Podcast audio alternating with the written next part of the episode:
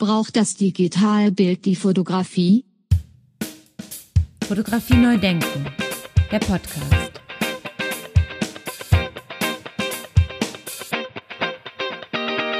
Ja, ganz herzlich willkommen zum zweiten Teil von Dark Taxa Projekt The Regensburg Constellation. Eröffnung ist am kommenden Donnerstag, am 23. November 2023 um 19 Uhr in der Städtischen Galerie im Leeren Beutel in Regensburg. Mein Name ist Andy Scholz und herzlich willkommen zu einer weiteren Episode von Fotografie Neu Denken, der Podcast. Ja, anhand der Podcast-Gespräche, die ich bereits mit einigen KünstlerInnen geführt habe, möchte ich etwas intensiver herauskristallisieren, worum, worum es äh, vom 23.11.2023 bis zum 4. Februar 2023 in der Festival-Hauptausstellung vom Internationalen Festival fotografischer Bilder geht. Und zum Schluss stelle ich dann noch die beiden Gastbeiträge von Valentin Goppel und vom Lette-Verein in Berlin vor.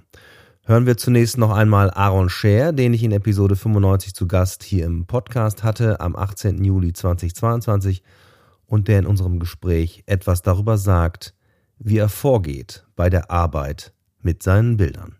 Jetzt meine Frage, ähm, wie entstehen deine Arbeiten oder wie entwickelst du eine Arbeit? Also ich habe jetzt zum Beispiel bei Instagram eine Arbeit gesehen, die heißt ähm, Abstract Background Blurred at Garden aus dem Jahr 2021.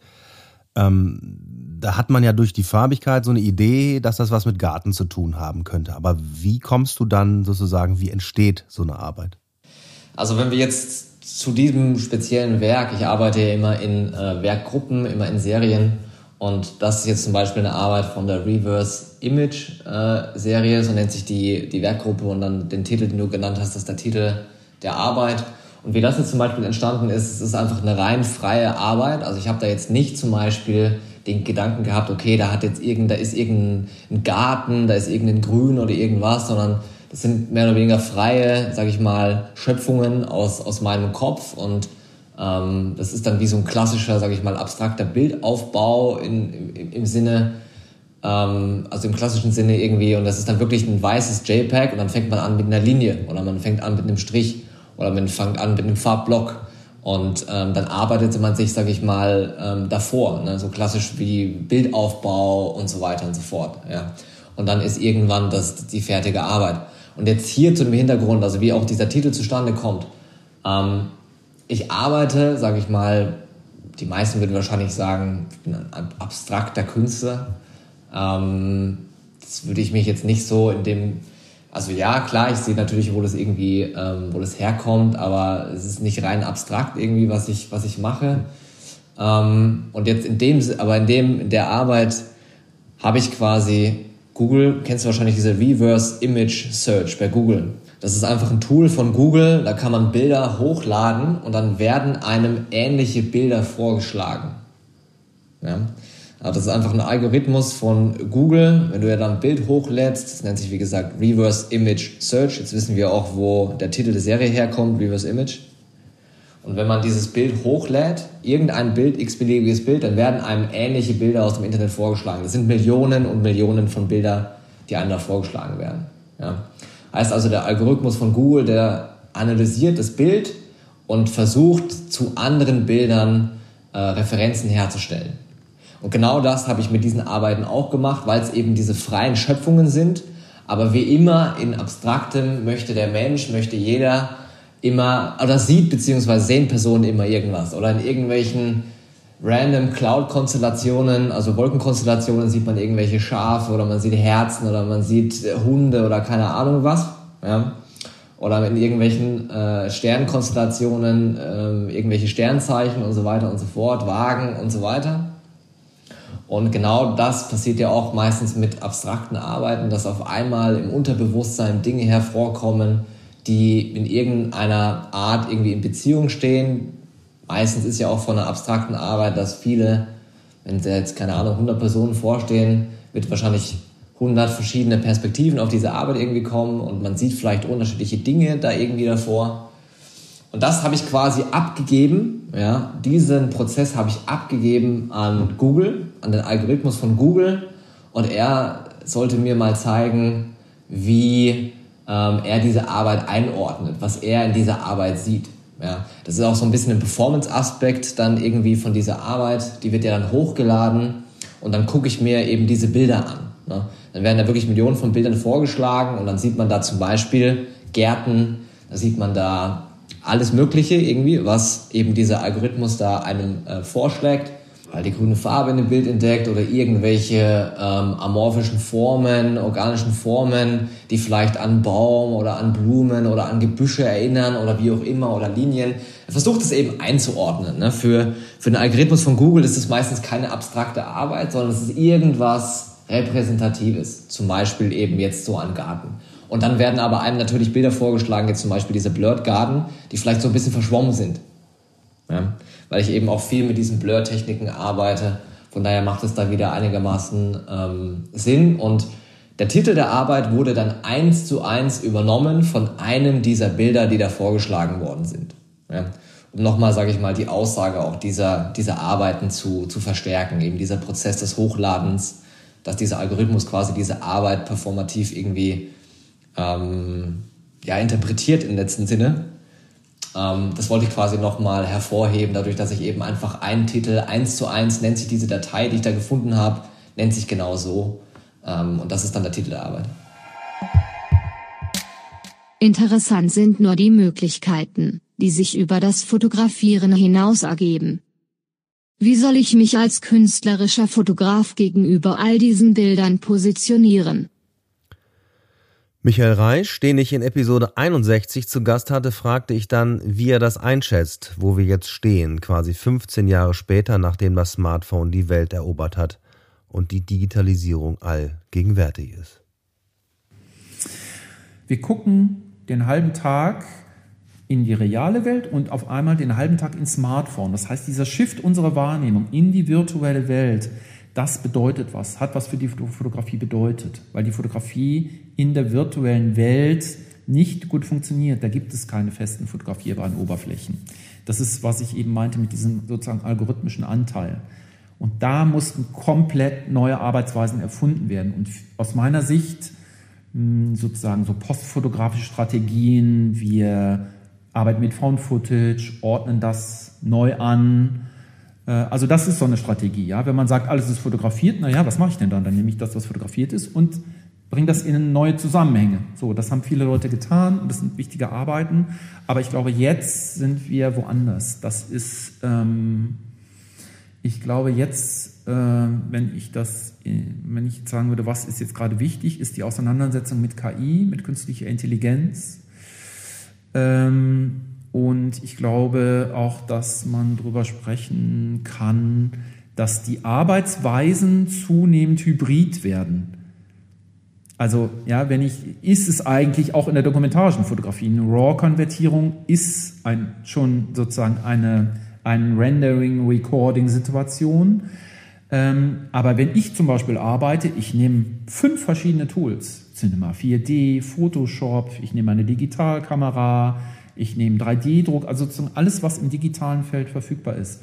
Und das kommt zusammen und ich, man kann das in der Werbung auch sehr gut sehen, ja. Also sozusagen, was weiß ich, Auto- oder Produktfotografie, da ist das ja schon seit, seit zehn Jahren Standard.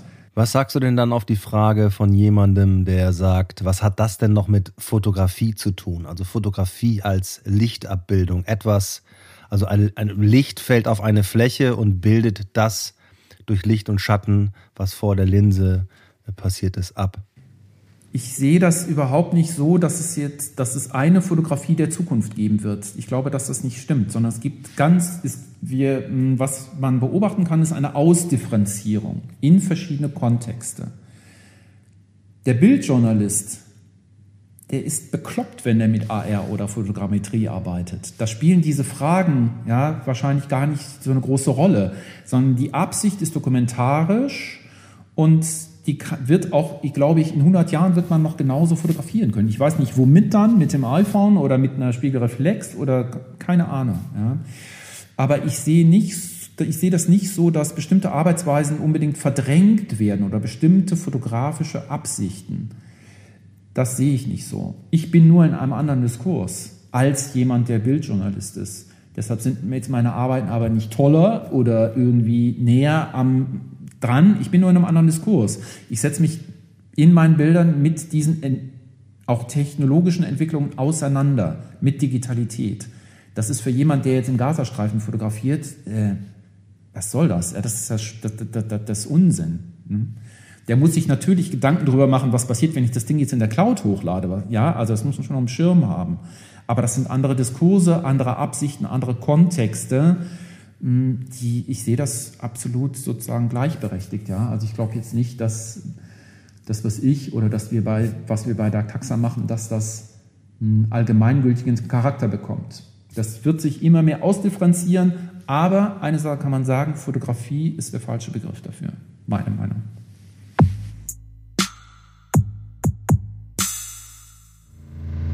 Ich glaube, dass, und das bin ich auch nicht der Einzige, der das sagt, und das stellt sich immer mehr heraus. Ich glaube, dass Verständnismodelle, die aus der analogen und äh, historischen Fotografie, das ist für mich synonym, analog ist historisch, ja, dass sozusagen, wenn diese Modelle, die jetzt immer noch so ein bisschen da reinstrahlen in diesen Bereich, man merkt in zunehmendem Maße, dass die nicht funktionieren.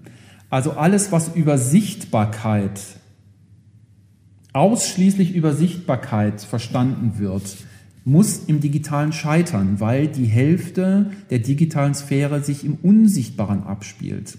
Einfaches Beispiel, ja, äh, ich fotografiere jetzt, jetzt im Wald spazieren, fotografiere, schick dir das morgen. Oh, guck mal an, die schöner Wald. Sagst, okay, das ist sozusagen sichtbar. Du denkst, ah, schöner Wald. Morgen habe ich über, ja, lesen die das irgendwo bei Google, Facebook, keine Ahnung. Ich habe sozusagen Werbung für Wanderschuh auf meinem Rechner.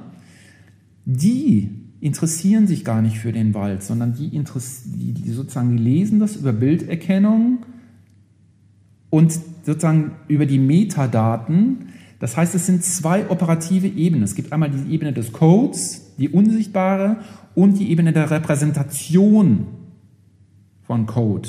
Und an der Stelle, und das ist sozusagen für mich eine Schlüsselstelle in diesen ganzen digitalen Diskursen, und an der Stelle kommst du mit Verständnismodellen, die nur über Sichtbarkeit funktionieren, und das ist komplett eigentlich sehr viel, was zur Fotografie gesagt und geschrieben worden ist, äh, im 20. Jahrhundert und davor, damit kommst du nicht weiter. Da muss man an der Stelle weitergehen. Ähm, wie könnte man das denn verstehen, deiner Ansicht nach? Also ich versuche das sozusagen, ich komme ja, ich, ich denke, man muss das viel mehr vom Digitalen ausdenken. Das da gibt es das digitale Feld und in diesem digitalen Feld, das sind eigentlich ja nur elektromagnetische Ladungen. Mehr ist das nicht. Und dieses Feld, da kommen eben manchmal Repräsentationen heraus, die für uns lesbar sind. Wir können Nullen und Einsen, elektromagnetische Ladung, können wir nicht verstehen. Da haben wir keinen Sinn für. Wir haben eben die Augen. So. Das heißt, es gibt sozusagen wie so Ausstülpungen, Repräsentationen, die können wir dann verstehen und das sind Bilder. Aber es spielt aus meiner Sicht für das digitale Feld, für die Nullen und Einsen überhaupt keine Rolle, ob diese Bilder generiert sind, aufgenommen sind, abstrakt, gegenständlich. Das sind immer sozusagen nur aus so, so, sozusagen mh, äh, ja Ausstülpungen von diesem digitalen Feld.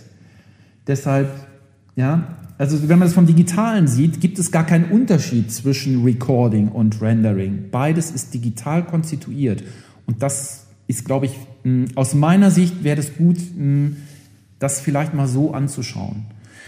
Und ähm, ich habe mir ja gestern auch äh, Kollegen Jens Schröter nochmal angehört und ich stimme dem da eben nicht zu. Also ähm, Schröter sagt in seiner Definition, der ich rational total folgen kann. Das ist super, das ist also schlüssig, mega, ja. So. Aber er sagt zum Beispiel, CGI ist keine Fotografie in diesem System. Da muss ich sagen, hm, das sehe ich ein bisschen anders. Und ja, und wenn man sozusagen das vom Digitalen sieht, ist nämlich CGI auch Fotografie. Es ist zwar genau genommen quasi fotografisch oder simulierte Fotografie, aber von uns wird das doch genauso gelesen. Wenn ich eine Autowerbung angucke, ja, guck mal, das Foto hier. So, aber es ist ein CGI. Also ich glaube, an der Stelle, äh, ja, ich bin auch kein Theoretiker, ich will auch keiner sein, sozusagen, aber ich glaube, an der Stelle ist es wichtig, dass man die Vision mal so ein bisschen aufmacht Und wenn man über den Index geht, der kommt für mich, der ist tot, aus meiner Sicht. Sehr schön. Ja, in meinem Fragenkatalog steht ja auch drin die Frage danach, dass das Smartphone viel verändert hat. Das ist das Schlüsseldevice, oder? Ich würde erstmal sagen, ja, das Smartphone hat eben alles verändert. Das Smartphone hat vor allen Dingen verändert, wie wir auf die Welt schauen. Dass wir den virtuellen Raum immer mit uns herumtragen.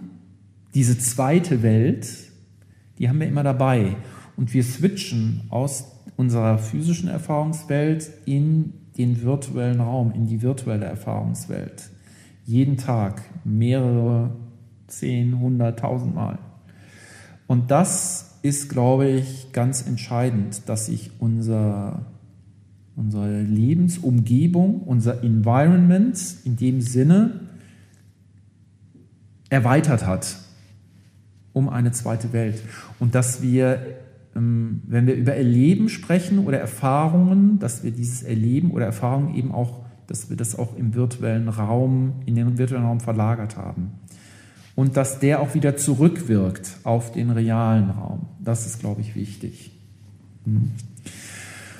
Und das Zweite, für die Fotografie, so das jetzt, was die Wahrnehmung an, für die Fotografie hat das iPhone, da haben wir auch schon mal drüber gesprochen, auch alles verändert, weil wenn das so ist, ich habe eben darüber gesprochen, dass die Fotografie feste Oberflächen benötigt.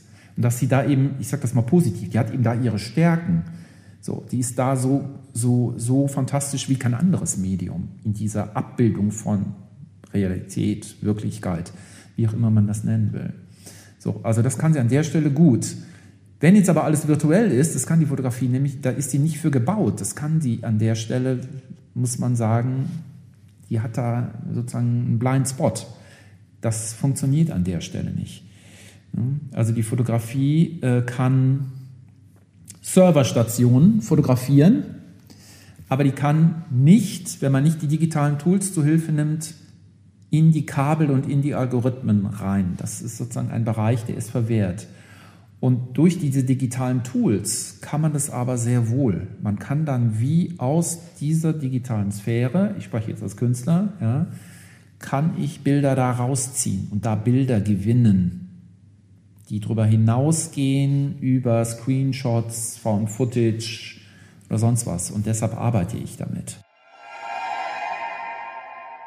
Die Fotografie ist die gemeinsame historische Basis oder Matrix auf der sich die neuen digitalen Tools entwickeln.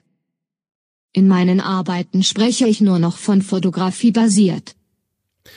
Mit Björn Siebert sprach ich in Episode 101 hier im Podcast unter anderem darüber, wann es für ihn gewissermaßen losging, dass er wusste, wohin es ihn treibt, künstlerisch, fotografisch.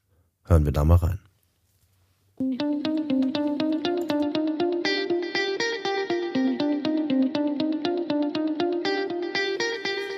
Wann, wann fing es für dich an, ähm, dass du gemerkt hast, also das ist der Ansatz, das ist der künstlerische, fotografische Ansatz, den du verfolgen willst? Los ging es ja eigentlich schon in Karlsruhe und zwar mit einer, doch würde ich sagen, eher fotografischen Krise. Ne? Also weil in dieser Klasse wusste ich überhaupt nicht, wie man da, an was man wirklich arbeiten sollte. Ich würde meine Arbeiten waren, die ich da gemacht habe, doch äh, eher so architektonisch oder stilllebenhaft, weil ich das irgendwie konnte mit äh, so oder wusste, wie ich da arbeiten sollte. Und die Vorbilder, die man dann so auch bekommen hatte, waren natürlich auch eher dann von so einer Düsseldorfer Schule geprägt. Also auch selbst bei ähm, äh, Louis Renner war das äh, so ein bisschen wo er hingeguckt hat. Ne? Also wie er verglich sich auch immer. Also es war seine, seiner seltsamen Eigenschaften, dass er sich immer vergleichen musste mit äh, Ruff und Demand und Struth. Und äh, das war schon ein bisschen schwierig, glaube ich, weil man gar nicht richtig sich selbst entwickeln konnte oder sie oder oder in einer Entwicklung unterstützt worden ist. Also jetzt gar nicht mal nur vom Professor, sondern allgemein da in diesem Kosmos. Und dann kam ja leider auch noch dieses Problem der, der, der digitalen Bilderflut daher, die ich dann auf einmal, während ich da in diesen nagelneuen Rechnern saß, kamen auf einmal so diese ganzen ersten ähm, Versionen von Sharing-Plattform von Bildern daher. Und dann kam diese Überflutung und es wurde auch ständig in den Medien gesprochen, ist der Fotojournalismus tot? Ähm, werden wir einfach selber die Fotos machen, die, ähm, die jetzt, also den Unfall zeigen oder den Hergang zeigen, ja, und es gab auch in den Medien schon so, ein, so, ein, so, ein, eine seltsame Atmosphäre, dass irgendwas Neues kommen wird, dass wir irgendwo dastehen. Und natürlich waren wir auch in der Entwicklung in dieser Hochschule so, dass wir von analog zu digital rübergehen wollten. Aber das war jetzt für mich erstmal gar nicht so entscheidend. Die entscheidend war eigentlich, dass ich nicht genau wusste, ob so ein Bild wie Jeff Wall das macht, also so eine inszenierte Fotografie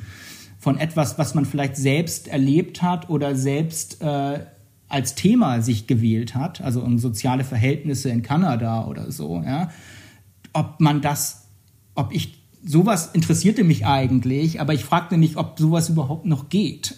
Also kann ich das von mir als Fotostudent hier noch behaupten und gibt das, interessiert das überhaupt jemanden? Und dann sind da diese ganzen Bilder, die da alle im Internet jetzt sichtbar sind. Und die sind nicht so, das sind nicht diese Bilder wie damals, wenn man auf dem äh, Flohmarkt mal ein, ähm, ein Fotoalbum eines Verstorbenen oder irgendwie ja, aufgekauft hat, ein Dachbodenfund oder sowas so, so private Bilder von anderen Leuten. Das waren ja eigentlich so Abzüge in so, in so äh, Fotoalben und die, mit denen hatte man gearbeitet, mit denen haben solche Leute wie Bultanski auch gearbeitet, klar. Also das, aber das war jetzt irgendwie anders, weil das war auch ganz anders organisiert, diese ganzen äh, Online-Foren. Ich habe überhaupt nicht verstanden, woher diese Bilder eigentlich wirklich kommen und wer die da reinstellt. Ja. Und warum das auf einfach so viele werden tatsächlich und immer mehr. Und und dann dachte ich mir, das ist ganz seltsam, weil das auch ganz komische Bilder sind, die ja gar keine Kunstgeschichte in sich tragen. Und ähm, diesen Prozess habe ich dann allerdings, dass ich gedacht habe, das sind die Bilder, mit denen ich arbeiten will. Dieses, äh, also das Fotoamateur-Zeugs aus Flickr und äh, Webshots und Fotobucket, wie sie damals hießen, äh, oder Tumblr oder so, das äh, waren die Plattformen. Ähm, mit diesen Bildern möchte ich arbeiten, aber die kann ich nicht einfach so in den Raum hängen. Das hat es in den 80ern schon gegeben, dass man einfach anderer Leute Bilder benutzt. So. Und es ist auch kein richtiger Kommentar eigentlich mehr, denke ich. Und dieser Prozess ist dann aber in Leipzig passiert, im Studium dann. Also das war dann nicht mehr der Karlsruhe-Moment. Der Karlsruhe-Moment war, das alles digital zu erfassen. Ja, also das alles digital mitzubekommen. Und der Leipzig-Prozess war dann damit zu arbeiten. Ja. Und äh, ich habe dann wirklich gedacht, was passiert eigentlich, wenn ich so ein Bild nehme und das einfach nachfotografiere und dann habe ich irgendwie auch eine inszenierte Fotografie. Das kommt irgendwie dem nahe, was ich eigentlich so machen wollte. Und ich habe aber wahrscheinlich ein anderes Bild, denke ich. Also Gemacht war es dann noch nicht. Ich musste es erstmal machen, um rauszufinden, was der Unterschied von diesen zwei Bildern sein wird. Und in dem Moment, wo ich drei hatte, habe ich gedacht, die passen alle nicht zusammen. Das ist total hirnrissig eigentlich, weil es könnten drei verschiedene Fotos von drei verschiedenen Fotografen, Autoren sein. Und in dem Moment wusste ich eigentlich, dass das jetzt ein spannender Moment ist. So. Absolut spannender Moment. Äh, gehen wir mal rein in den Moment. Ähm, wie kommt man dann zu der Auswahl? Dreht man da nicht total durch? Weil ich meine, es gibt ja Millionen von Bildern. Total. Ne? Erstmal musste man ja ein bisschen was ordnen. Ne? Also man musste mal so Ordnung schaffen und äh, gucken, was ist das? Es gibt die Stillleben, die ähm, schätzungsweise nicht unähnlich sind wie ähm, Fotos, die auch Street Photography, also zeigen. Also es gibt einfach den, den Unrat auf der Straße oder das tote Tier, das wird immer fotografiert. Das gibt es aber auch in der American Street Art. Also da entsteht eigentlich eine Verwandtschaft, sage ich mal, einfach auf den Boden gucken so. Und es gibt natürlich aber auch diese ungemein uninteressanten Bilder, die einfach auch gar nicht mehr aufhören. Das heißt, jemand fotografiert die Football Saison seines Sohns oder ein Fußballspiel, ja, oder ein Footballspiel in Amerika, ja, in, äh, von seinem Sohn. Und das wird dann aber in 3480 Bildern einfach ins Netz geladen. Und das sieht man dann auch einfach hintereinander weg. Und dann kommt aber nach dem letzten kommt dann ähm, irgendein komisches Bild vielleicht einfach, wie so, ein, wie so ein Platzhalter, der dann da irgendwie ganz komisch ist, weil da vielleicht, sagen wir jetzt einfach mal, dann ist eine tote Katze fotografiert. Und das ist natürlich nach so einem Football- ähm, irgendwie dann seltsam, wie so ein, wie so ein Komma oder wie so ein Strich auf einmal, so gesetzt, ja. Und dann kommt vielleicht wieder was ganz anderes, drei Tage später, irgendwie Urlaub oder so, ja. Und ich meine, man kriegt ja dann irgendwie so eine ganz andere Erzählung auch erzählt von Bildern, ja. Weil wir, also wir Fotografen, Künstler, wir kuratieren das hier alles ganz gewissenhaft, unsere Bilder. Und das hat mich damals schon interessiert, aber ich konnte es eigentlich gar nicht erstmal leisten. Ich brauchte erstmal Bilder, ich musste erstmal Remakes machen, ja, um mal also zu schauen, was, was, was passiert da. Und dann haben mich schon, glaube ich, so Dinge interessiert, die vielleicht eine Analogie hatten in der, in der Kunstwelt auch. Also ich meine, diese Sache, dass ich ein Foto gemacht habe, das äh, The Girl heißt, wo ein, so ein, ein, ein Mädchen wie betrunken liegt und es hat so Sachen auf dem, auf dem äh, Kopf das ist also so gelegt worden. Das kommt aus dieser Internetplattform www.betrunkenedekorieren.de damals. Und das war eigentlich so eine, also das war fernab von, von, von Erwin Wurm einfach irgendwas, was in der, in der Jugendkultur aufgeploppt ist, so als, als wie so eine Art von ähm, Sujet. Und das fand ich natürlich schon ganz, ganz, ganz witzig, dass sich so Dinge nebeneinander, also eine High Art und eine Low Art so entwickeln. Und ich schätze mal, dass es da nicht wirklich eine große, große Verbindung gibt erst einmal, außer dass ich glaube, dass natürlich auch jemand wie Erwin Wurm ganz genau weiß, was in der Jugendkultur abgegangen ist. Und äh, mir hat man mit diesem Remake tatsächlich dann damals auch so ein bisschen vorgeworfen, ich würde halt so einen Abklatsch von einem Erwin Wurm machen. Und das war natürlich dann wieder diese ganze, diese ganze Gemengelage, in dem wir uns immer zwischen High Art und Low Art bewegen, wo natürlich der Künstler, der sich das alles damit reich und berühmt geworden ist, ist natürlich derjenige, der das exklusiv für sich gepachtet hat. Wobei man müsste ja auch mal solchen Fotografen dann oder solchen Künstler auch mal fragen, wo sie sich ihre Inspiration herholen. Dann würde man auch wieder sehen, dass es am Ende doch ein Kreislauf ist, der, der verschiedenen Jugendkulturen, der verschiedenen Kulturen und diese Bildkultur, die da jetzt entsteht im Internet, die hat ja eigentlich jetzt mittlerweile, also ja, also ist ja ganz klar, dass die uns Künstler eher beeinflusst, als es andersrum ist.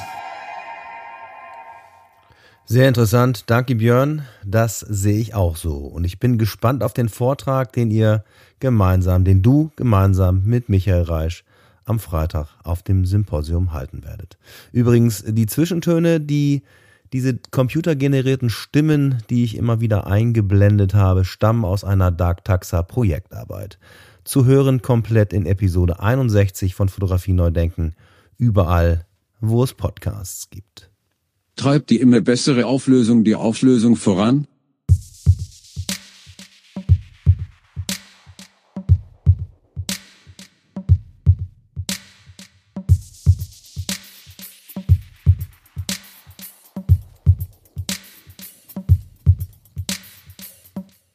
Ja, kommen wir nun zu den beiden Gastbeiträgen, wie am Anfang angekündigt.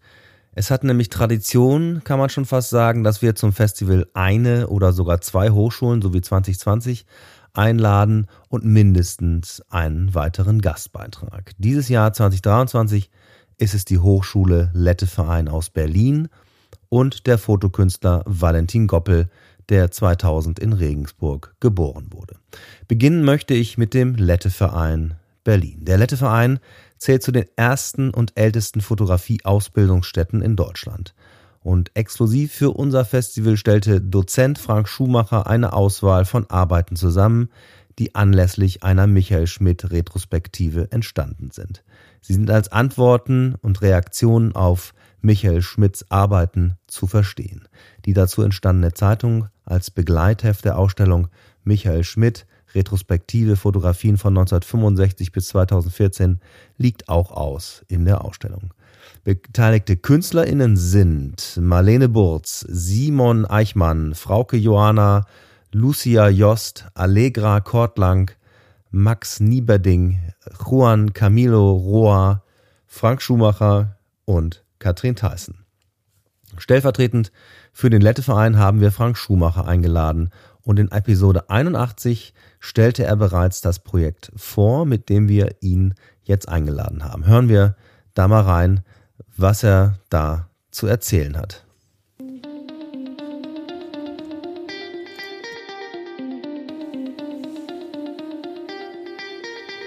Ja, 2020 habt ihr ein schönes Projekt mit dem Hamburger Bahnhof im Rahmen der Michael Schmidt Retrospektive gemacht. Wie kam es denn dazu?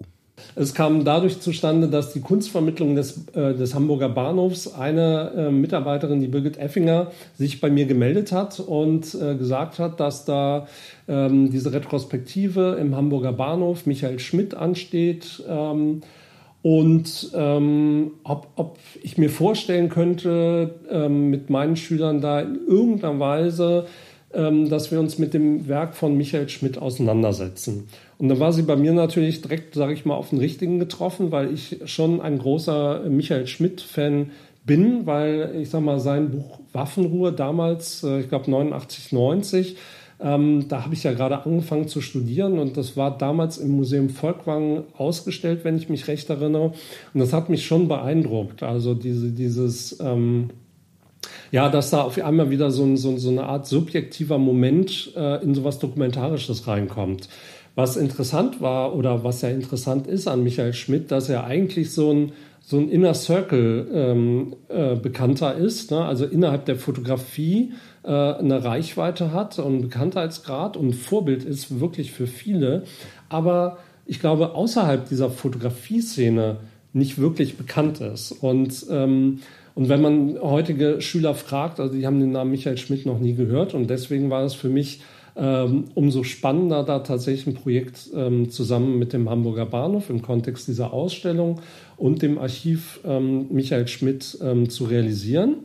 Und es war dann so, dass unsere Schüler ähm, ähm, mit, der, mit den Mitarbeitern der Vermittlung des Hamburger Bahnhofs in die Ausstellung gegangen sind, in Kleingruppen, sich die Arbeit von Michael Schmidt angeguckt haben und ähm, dann äh, eine Antwort, sage ich mal in Anführungsstrichen, eine Antwort auf eine Werkgruppe von Michael Schmidt fotografiert haben.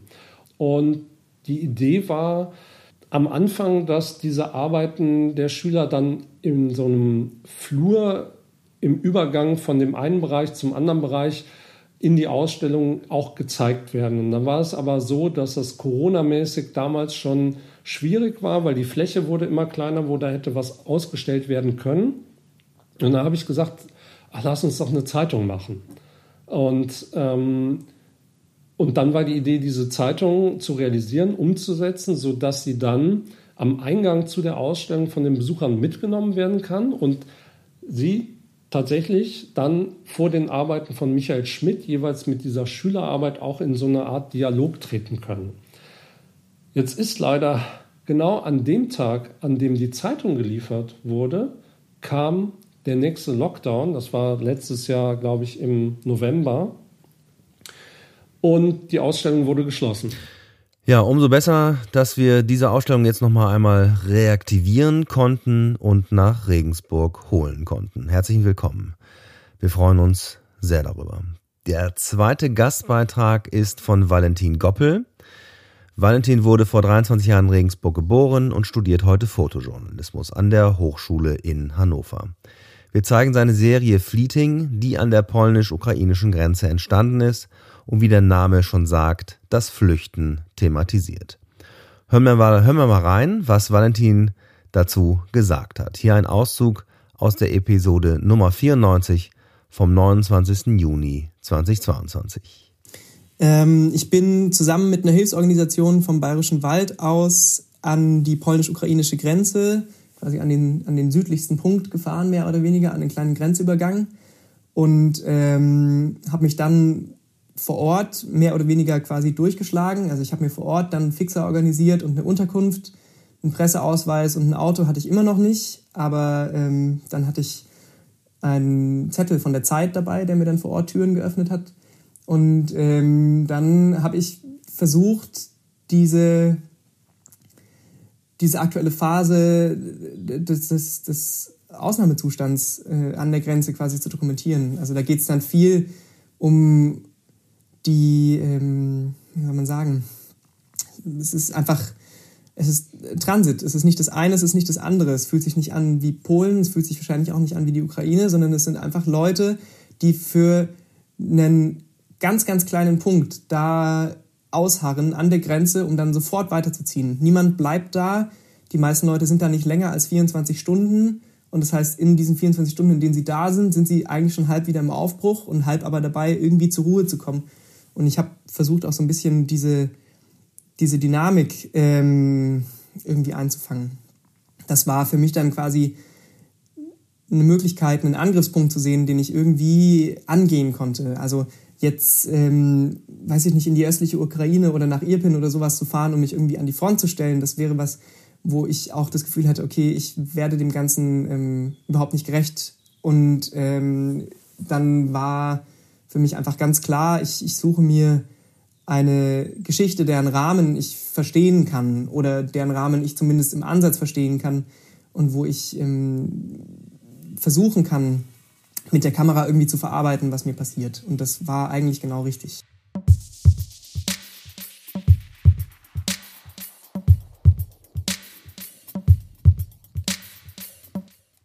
Ja, sehr beeindruckende Episode Nummer 94 mit Valentin Goppel. Für alle, die sich das nochmal komplett anhören wollen, was er da so erlebt hat und wieso seine Eindrücke waren, sehr gerne reinhören. Ist nach wie vor online. Ja, das war's für heute, würde ich sagen. Jetzt gibt's erstmal eine kleine Pause und ich melde mich wieder mit vielen, vielen neuen Details nach dem Festival im Dezember. Ja, kleiner Hinweis noch, nicht vergessen, schaut vorbei auf unserer Webseite festival-fotografischer-bilder.de. Die Ausstellung und das Symposium beginnt am 23.11. um 19 Uhr mit einem Impulsvortrag von Rolf Sachse. Weitere Referenten werden am 24. und 25. dabei sein. Ich lese kurz vor nochmal. Claudia Rohauer, Simone Klein, Roland Meyer, Rolf Sachse, Lars Willumeit, Sabine Meyer, Björn Siebert, Achim Monet, Michael Reisch, Stefan Gronert und Boris Eldagsen. Am Sonntag geht es am Vormittag weiter mit einer Matinee mit Künstlerinnen aus den Partnerstädten. Zu Gast werden sein Künstlerinnen aus Tempe, USA, Brixen und Budawa. Abends am Sonntag, dem 26.11., sind Nora Klein und Sabine Fröhlich zu Gast mit einem Vortrag über Fotografie und Depression. Und am Montagabend gibt es die Podiumsdiskussion zum Thema fotografische Bilder in der Bildung im Deckinger in der Regensburger Altstadt. Wie gesagt, ausführliche Informationen, Adressen und Uhrzeiten findet ihr unter festival-fotografischer-bilder.de. Dranbleiben und reinhören. Ciao, ciao. Fotografie neu denken. Der Podcast.